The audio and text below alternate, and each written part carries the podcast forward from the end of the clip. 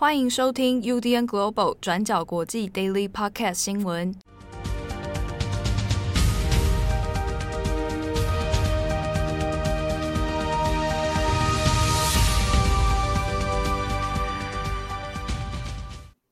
Hello，大家好，欢迎收听 UDN Global 转角国际 Daily Podcast 新闻。我是编辑七号，我是编辑慧仪。今天是二零二二年六月二十九日，星期三。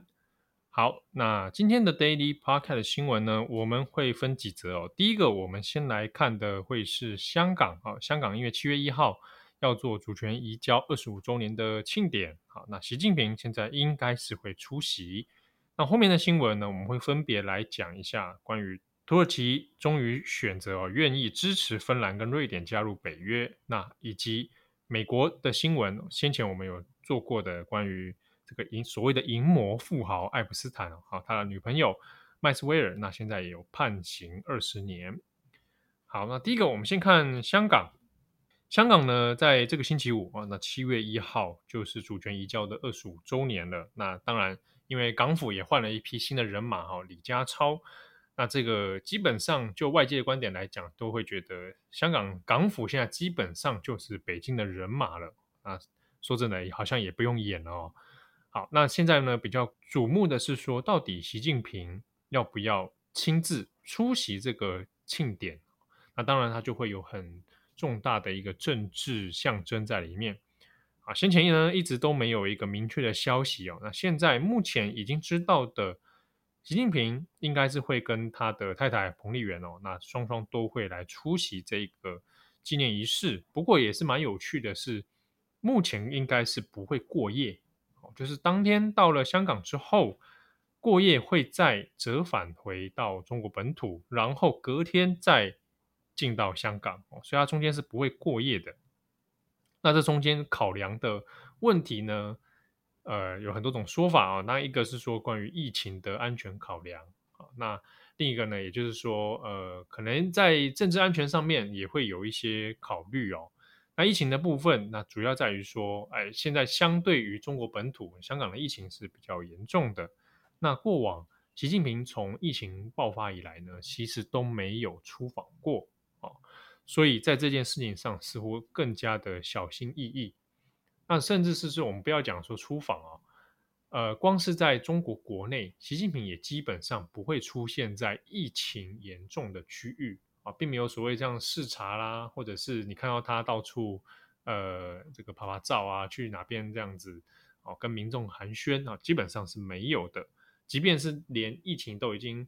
呃退散的区域哦，你也不会看到这样的景象啊。所以呢，这两年多来其实是相当的小心哈，所以呢才会说事前在香港的这一个庆典上到底会不会出现，就引发了很多的讨论哦。那现在如果确定它会出现的话，啊，当然这个对于习近平个人，或者是对于中国掌握香港这件事情上来说，它的政治意义、里程碑的意义就是相当重要的。所以呢，也会看就是习近平出席之后，那他会在这个庆典上面发表什么样的谈话？这个谈话的内容多多少少也大概就是确定了接下来中国对于香港的一些基本施政方针跟态度。那去年二零二一年的时候，可能大家还记得，我们转角国际的时候有做了一篇简短的报道，谈到说，呃，在去年的这个所谓主权移交的纪念上面，那习近平有发表一些谈话啊，就说啊，这个他要反霸凌什么什么的啊，那这个当然就是大家看了也会觉得有一点讽刺哦。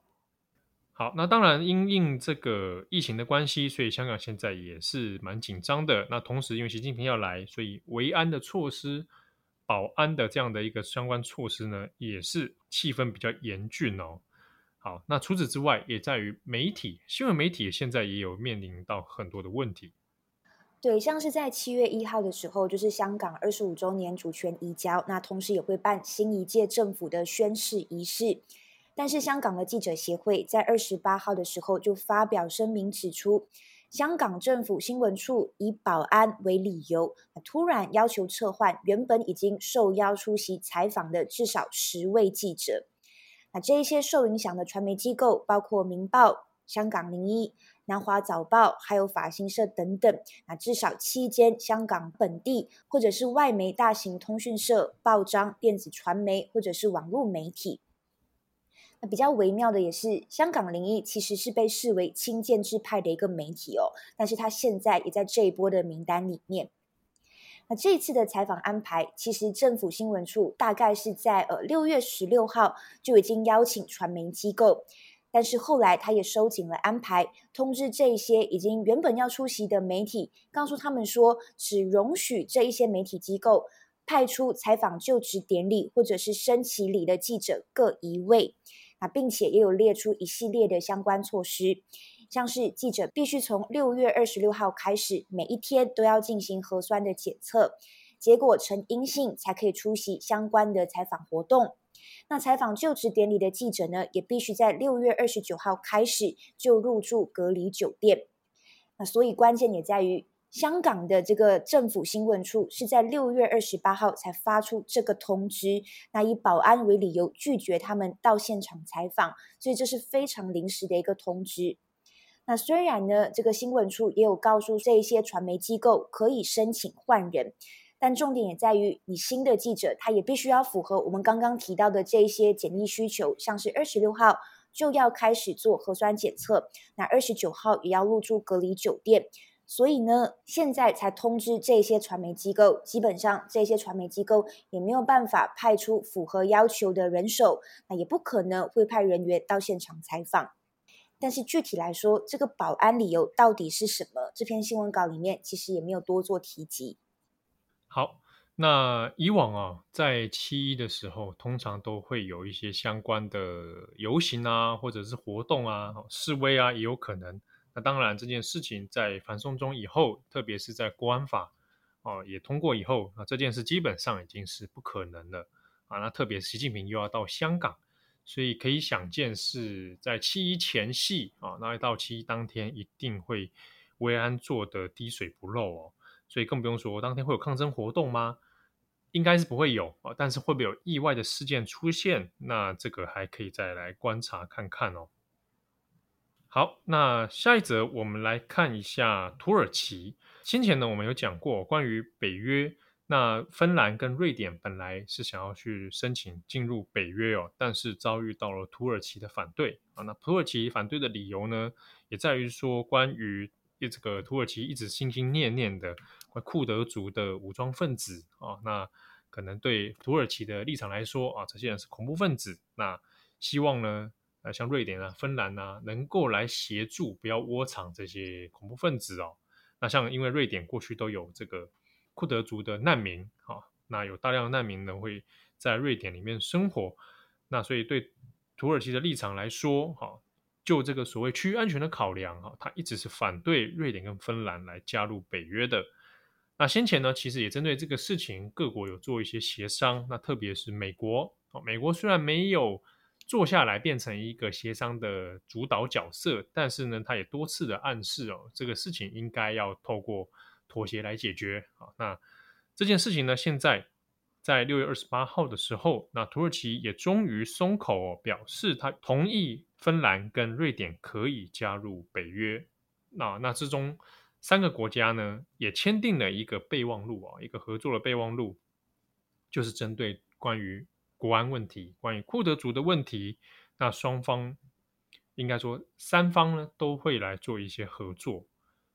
好，那这这件事情，因为细节其实并没有对外透露，所以呢，芬兰跟瑞典是不是答应了某些条件？啊，或者是说，针对于所谓库德族的问题，能够采取什么样的合作？啊，那这个细节并不晓得，所以呢，也以至于说，像瑞典里面有库德族裔的这个议员，那也有提出一些异议哦，就认为说，应该要交代的是，到底双方到底谈了什么条件，有没有做些什么承诺，或者是。将来会不会在这些问题上面，在人权的问题上面而让步的太多？啊，那但这些问题都没有得到一个很清楚的一个结果。但是呢，至少我们知道是芬兰跟瑞典基本上应该加入北约是没有什么悬念的。那下一步就是等到北约方面呢来发一个正式的通知哦。那加入之后，那这个当然会是一个蛮历史性的一个进程。北约就会变得更加的扩大。那先前也讲到了它的扩建计划，那包含军队的扩增，啊，那军武的扩增，那这些对于俄罗斯来说，当然都是一大的威胁。那北约方面也有强调，在接下来的扩增计划里面，也会针对俄罗斯来做一些设计跟应对的策略。那今天的最后一则，我们来讲一下麦斯威尔被判刑二十年。大家可能还有一些印象，在 Me Too 的运动之后，备受全球关注的性侵案件之一，就是已故的美国富豪爱普斯坦 （Jeffrey Epstein） 跟他的女友麦斯威尔 （Ghislaine Maxwell） 的性侵案件。美国纽约法院是在去年的十二月判刑麦斯威尔五项罪名成立，包括性贩运未成年儿少罪。那最终的判刑是在昨天二十八号出炉，麦斯威尔被判刑二十年。那我们先来回顾一下整起案件，还有稍微介绍一下麦斯威尔的背景。麦斯威尔是六十岁，她是一代英国媒体霸王的女儿。那她的家族呢，曾经也是英国小报《每日镜报》的媒体所有者，所以她从小是在一个相对富裕的环境下长大。她毕业于牛津大学的历史系，那从很早开始也是走跳西方上流社会的英国社交名媛。那在一九八八年，麦斯威尔就跟着他的父亲到美国投资，后来认识了爱普斯坦。当时候，爱普斯坦已经是非常有名的一个金融顾问。他们两个人在成为情侣之后，根据最早的一个控诉，大概是从一九九四年开始，麦斯威尔就开始负责为爱普斯坦招募大量的未成年少女。那诱拐的手法是包括。麦斯威尔首先会先以爱普斯坦的名义举办各种的慈善活动，后来再透过这一些活动来筛选样貌适合、可爱漂亮的未成年少女。那接着呢，麦斯威尔就会以我想要赞助你、我想要做慈善为理由，开始接近这一些未成年的对象，从邀请他们看电影啊、出席音乐会，甚至呢是出钱赞助他们学习各种才艺等等，最后再邀请这一些未成年对象。到爱普斯坦的豪宅进行私人表演，那跟爱普斯坦见面认识。最后呢，麦斯威尔就会一步一步以金钱或者是奢华的方式来引诱这些年轻的少女，并开始洗脑他们，告诉他们说应该要如何回报爱普斯坦，让他也一样开心。那这个长达十年的犯罪诱拐，是一直到二零零四年，那这中间导致至少有上千位少女成为受害者。那整起案件在曝光之后，也被视为是 Me Too 运动后的最大性侵案嘛。那这之中也是因为诱拐大量的未成年少女之外呢，这起案件其实也牵扯了很多跟爱普斯坦要好的著名权贵，包括前总统川普，还有克林顿。比尔盖茨，还有英国安德鲁王子等等。不过，随着爱普斯坦在二零一九年在狱中畏罪自杀之后，整起案件也开始出现很多的阴谋论。那麦斯威尔最终也在二零二零年的七月被逮捕。现在就以麦斯威尔被判刑的结果而言，外界普遍认为这算是清算了爱普斯坦的性侵案件，让整起事件算是告一个段落。不过，我们这边也可以特别补充的是，在判刑之前，麦斯威尔的律师其实也有试着求情。律师认为麦斯威尔只是爱普斯坦的替罪羔羊，而且麦斯威尔也已经在监狱里面度过了很长的一段时间哦，所以认为麦斯威尔的刑期应该不超过五点二五年。同时，律师也试图以麦斯威尔童年的创伤经验，希望法官可以把这个考量在内。例如，律师就有提到，父母从小就忽略麦斯威尔，甚至是体罚他、心理虐待他，所以导致麦斯威尔有一个痛苦的童年。这样的一个创伤经验，也让他容易受到爱普斯坦的影响。那针对这一起案件，麦斯威尔自己又是怎么回应的？那在二十八号的判刑之前，麦斯威尔其实就有走上被告席跟受害者对话。那尽管麦斯威尔确实承认这一起性侵案件中他自己有罪，但是不认为自己应该负责。他说：“今天站在所有人面前的应该是爱普斯坦，但是呢，这最终却无关爱普斯坦，而是我站在这边被判刑。”他也有提到，遇上爱普斯坦是他人生中最大的遗憾。那针对这一次的判刑，各方其实先前都有不同的一个希望结果。例如麦斯威尔的代表律师希望是少于五点二五年，那检方原本是要求三十年到五十五年之间，而受害者则是希望麦斯威尔被判处无期徒刑。但是最终法官在种种考量之下，也就在二十八号说，考量到受害者会留下永久的心理创伤，所以最终是判刑二十年。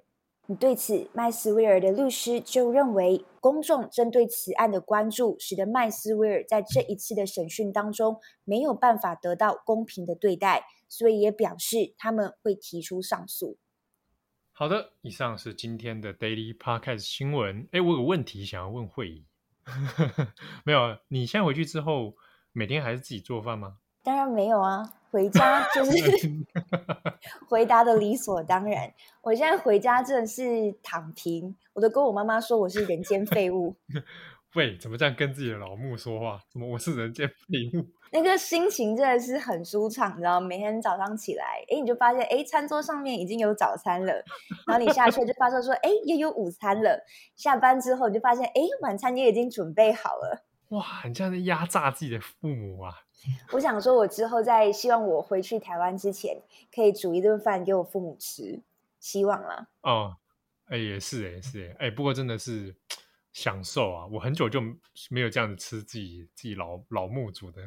那你有 煮过饭给你父母吃吗？有啊，我想想看，好像也就是蛮一般日常的吧。我好像有一次还做了鲑鱼茶泡饭给他们吃。哎，这听起来很厉害。对啊，那时候还蛮蛮讶异的。我觉得要做饭给父母吃都会很压力耶，因为父母煮的东西都很好吃，所以你自己在煮的时候，你心里面就会有一种压力。像我煮我自己的便当，有时候难吃就算了，因为就自己吃嘛。但你煮给别人，就是会有一种莫名的心理压力。哦是哦，那如果维持口味的话，我们就煮一碗泡面给他们。心意最重要，对不对？对，我我用爱煮了一碗泡面，还有一颗完美的半生熟蛋，是不是很棒？好，感谢大家的收听，我是编辑纪要，我是编辑惠仪，我们下次见喽，拜拜。感谢大家的收听，想知道更多详细内容，请上网搜寻转角国际。